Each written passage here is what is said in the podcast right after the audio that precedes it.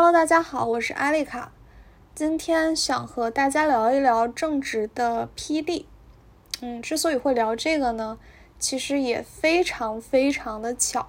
前几天我的朋友问我说：“乌镇戏剧节要不要开车去乌镇呀？”我本来是没想去的，因为我之前去乌镇的时候，哇，真的是坐了两三个小时的车到了那里，呃，逛一逛，再坐两三个小时的车回上海，实在是太麻烦了。嗯，但是既然开车去嘛，我就去看了一下乌镇戏剧节的节目单。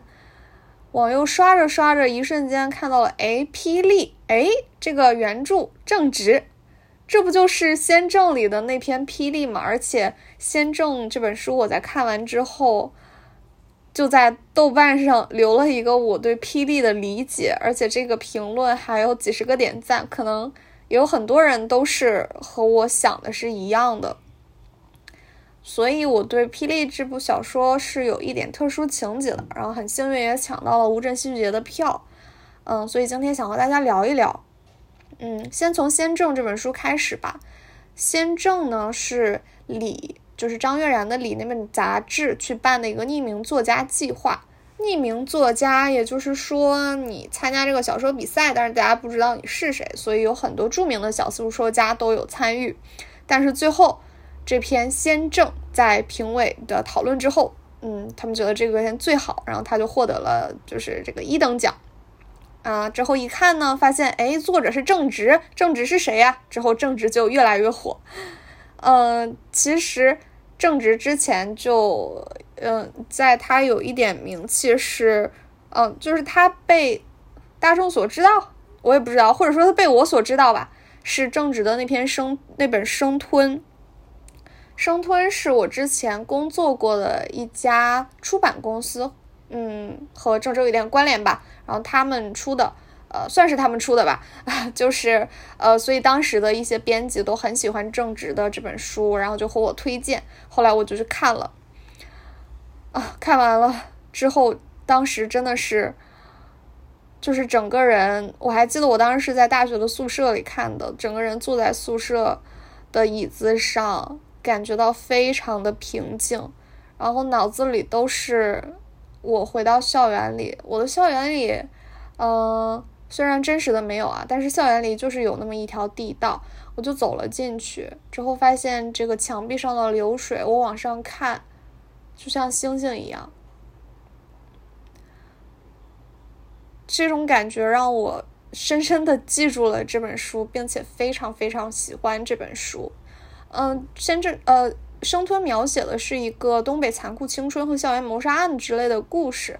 然后呢，它有一个非常美好的女性角色和一些呃本来有着光明前程，但是却最后呃因为某些事情牺牲掉的一个悲惨的有才华的男生的这么的一个故事吧。嗯。我记得我当时刚开始翻开《生吞》的时候，一下子就被这本书吸引住了，因为这本书实在是太东北了。呃，那个翻了几页，就是什么洗浴池呀，那个那个地头蛇呀，黑社会的那个感觉呀，立刻就出来了。而且他的语言非常非常的东北，就是把东北的这个口头的话语都落实到了文字上。可能在这个方面，班宇的作品要更加突出。就是你感觉非常非常非常土，或者是非常日常的东北的方言，它就直接变成了可以落到书面上的文字，就那么给你写了出来，非常的直接。嗯，生吞之后，我去看了正直的所有的书，除了一本据说是他写他高中的书，然后但是呢，那个就吐槽了一些高中和他的老师。所以那本书是被禁了还是怎么样，还是没有再版了？总之那本书没有找到，但是其他的书我都读了。正值从二十岁之前就开始小说了，那个时候，呃，写的的确不是很好。然后先正呢这本书，他的豆瓣高赞评论也是说，哎，正直这个人就是，你看他的书，你就是会获得这个激励，因为。他以前写的东西他妈的真是垃圾啊！但是你看他这个写的越来越好，越来越好。你看现在都能写出先正这个，嗯，大概就是这么一个意思吧。我也不得不说，整个看些那个看正直的书下来，对我自己也是一种激励。真的，你能感觉他的文笔、他的深度都在不断的提升。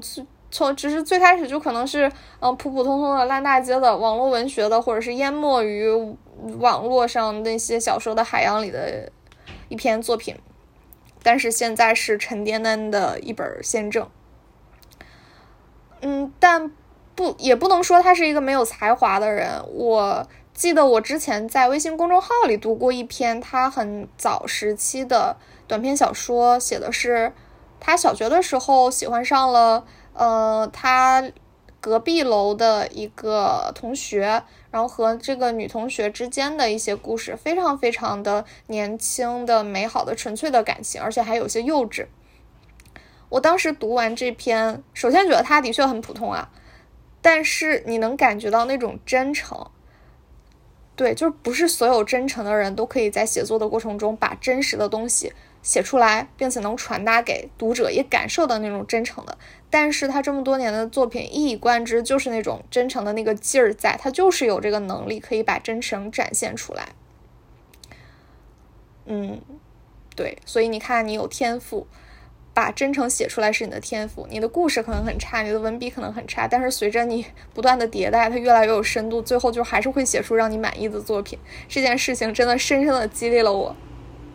然后再说回《先正》这本书吧，嗯，因为他获得了这个奖嘛，之后就出了一本书。那这本书的第一篇小说就是《先正》这个短篇小说，《先正》这个短篇小说可能是这本书里我最喜欢的一篇，《霹雳》倒还在其次。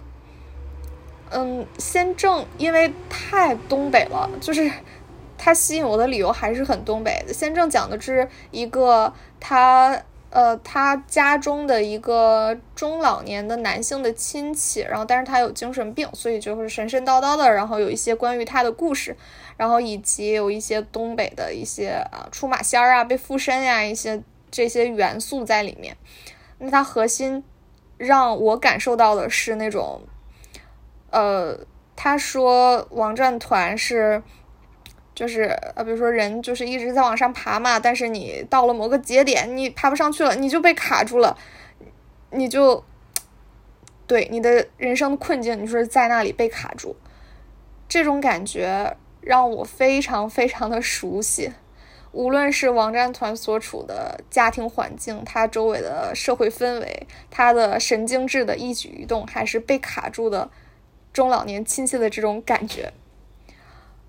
嗯，我觉得我的成长就是被这种氛围萦绕的。虽然，虽然我的日常生活还是一个，呃，一个小孩嘛，正常的、快乐的，然后学业压力很大的长大，但是你出生在东北，你就能感受到这种东西。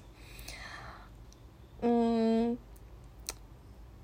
先正的这个感觉，我可能没有办法用语言描述的特别明白，但是先正真的写的非常非常好。你想一想啊，战胜了那么多的其他的厉害的作家，最后拿到了匿名作家的一等奖，所以我建议大家去看一看。如果你觉得麻烦呢，那你上网搜一下，网上也有先正的电子版，很容易看。我第一次看先正就是，呃，当我还在意大利的时候，应该是一个下午，我就在手机上看完了先正。看完《宪政》的感觉也是，也是和看完《生吞》的感觉一样，非常的平静且震撼。《宪政》的结局是说，呃，一个大师吧，一个大仙儿，就是把桃木剑一把劈在我的头顶，还是我的背后，然后这个香灰就洒了下来，这个烟雾弥漫，最后什么一阵风吹过，大概的那种突然的，呃。神清气爽且涤荡着这种香灰的感觉。然后他说，后来他去了，呃，去去了皇宫啊，还是去了法国皇宫啊，还是斯里兰卡呀？就是之后在那边有风吹过，有类似的风吹过，那一刻他知道，我再也不会被万事万物卡住。就是当时的这种震撼，仿佛我就是那个主角一样，完全的带入了这种震撼感。嗯。《霹雳》是《先正》这本书的倒数第二篇小说。我在看完这本书，就其他的作品，我只能说，哎，有点小巧思。我可能记住一些，嗯，记住一些奇怪的点。但是《霹雳》这篇作品，我真的是看完了之后思索了许久，觉得就是这样。我当时，呃，我先说一下《霹雳》讲的是什么吧。嗯，讲的是一个，呃，一个男的和他的妻子呢结婚了三年多了，但是他现在已经分居了半年了。分居的开始是因为，呃，他妻子之前收养了一只猫，在和他在和他老公认识之前，后来呢，他们俩就结婚了嘛。然后，但是呢，男主角一直都怕猫，可能对猫也不太好吧。再后来，有一次，这个男主角就揍了猫，然后那个猫一下子就窜出去就跑了。后来他们也没有找到这只猫。但是这个之后，他们俩的关系就很奇怪，就是虽然他妻子也没有责怪他，但是就是关系就是奇怪了。之后两个人就分居了。然后现在呢，他们搬到了一个。更大的房子里，虽然房子也是租的，但是那个房子风景很好，然后他也不用住在沙发了，他有了自己的房间。那这个房子奇怪的地方就是在于，它空气中总若有若无的弥漫着一种恶臭。直到有一天，这个男的打开了，呃，阳台还是 somewhere 的窗户。扑面而来一股恶臭，整个要被熏晕过去。然后他的妻子闻到这股恶臭，就开始嚎啕大哭，甚至是悲鸣式的哭泣。然后他们发现阳台的空调外机那里有一只灰色的猫的猫尸。后来发生了这个事情之后，他妻子就搬出去住了。然后他呢，就是找了中介把这个猫尸弄了出来，呃，就装进了黑色的塑料袋里。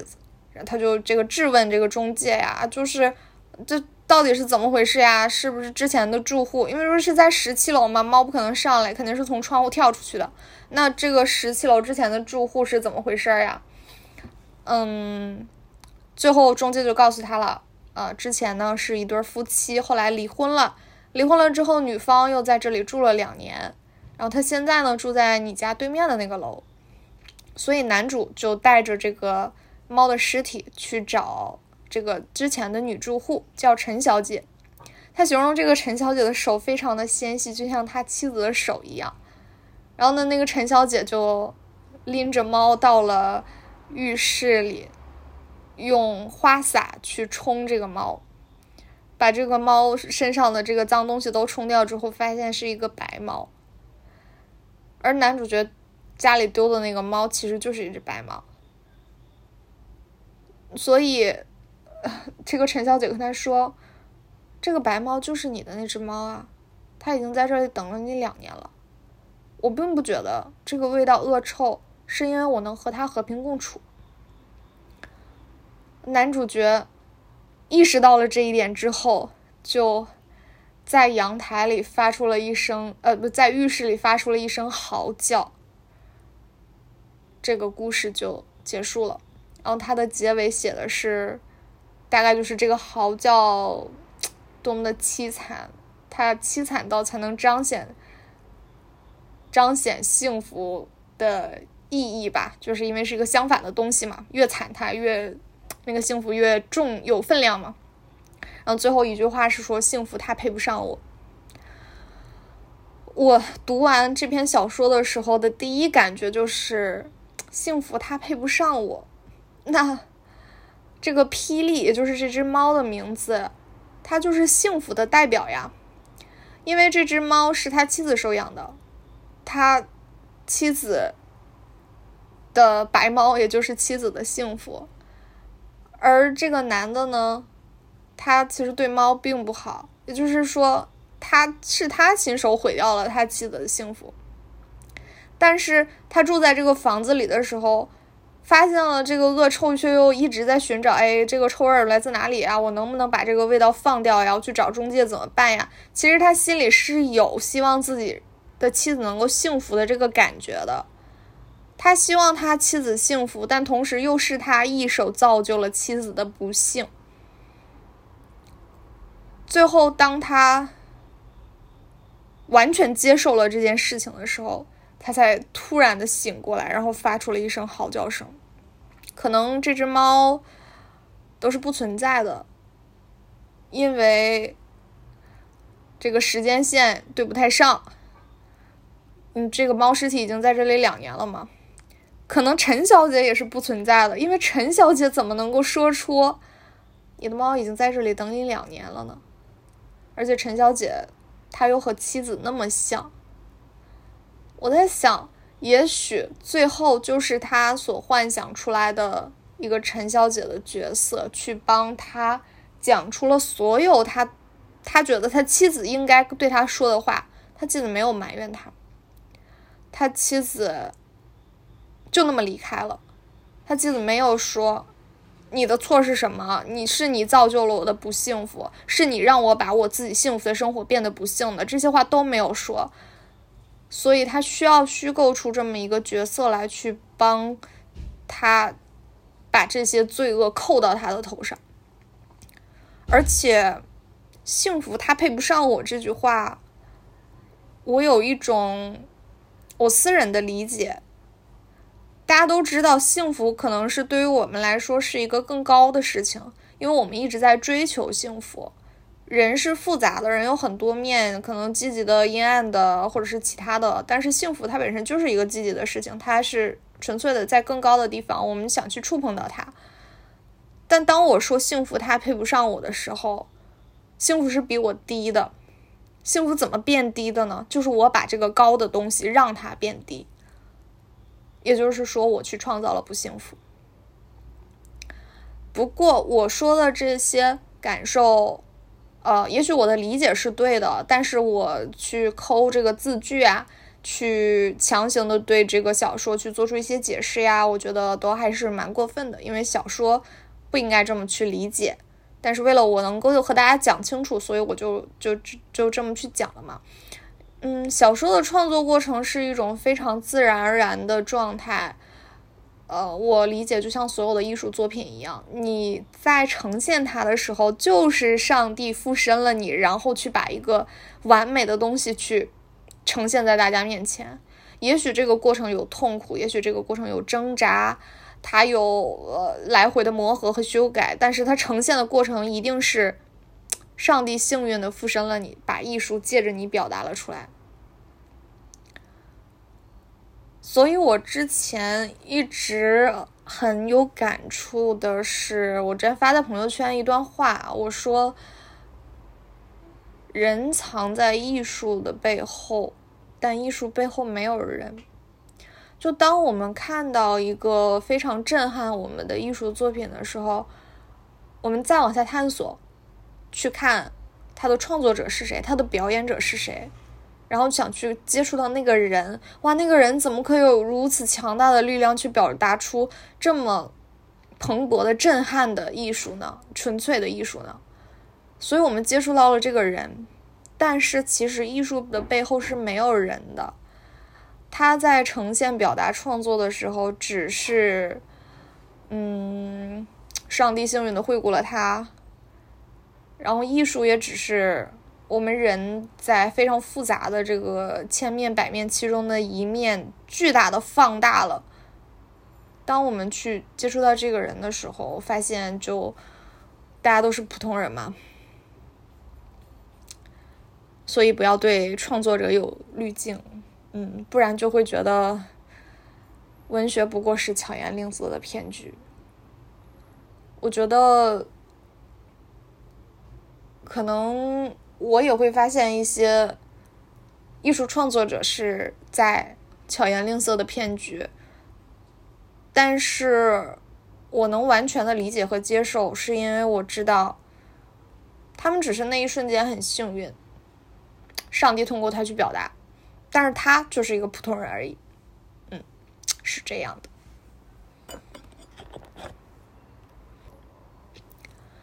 但是我们作为普通人，非常幸运的一件事是，我们还是可以借用艺术去实现一些神迹的。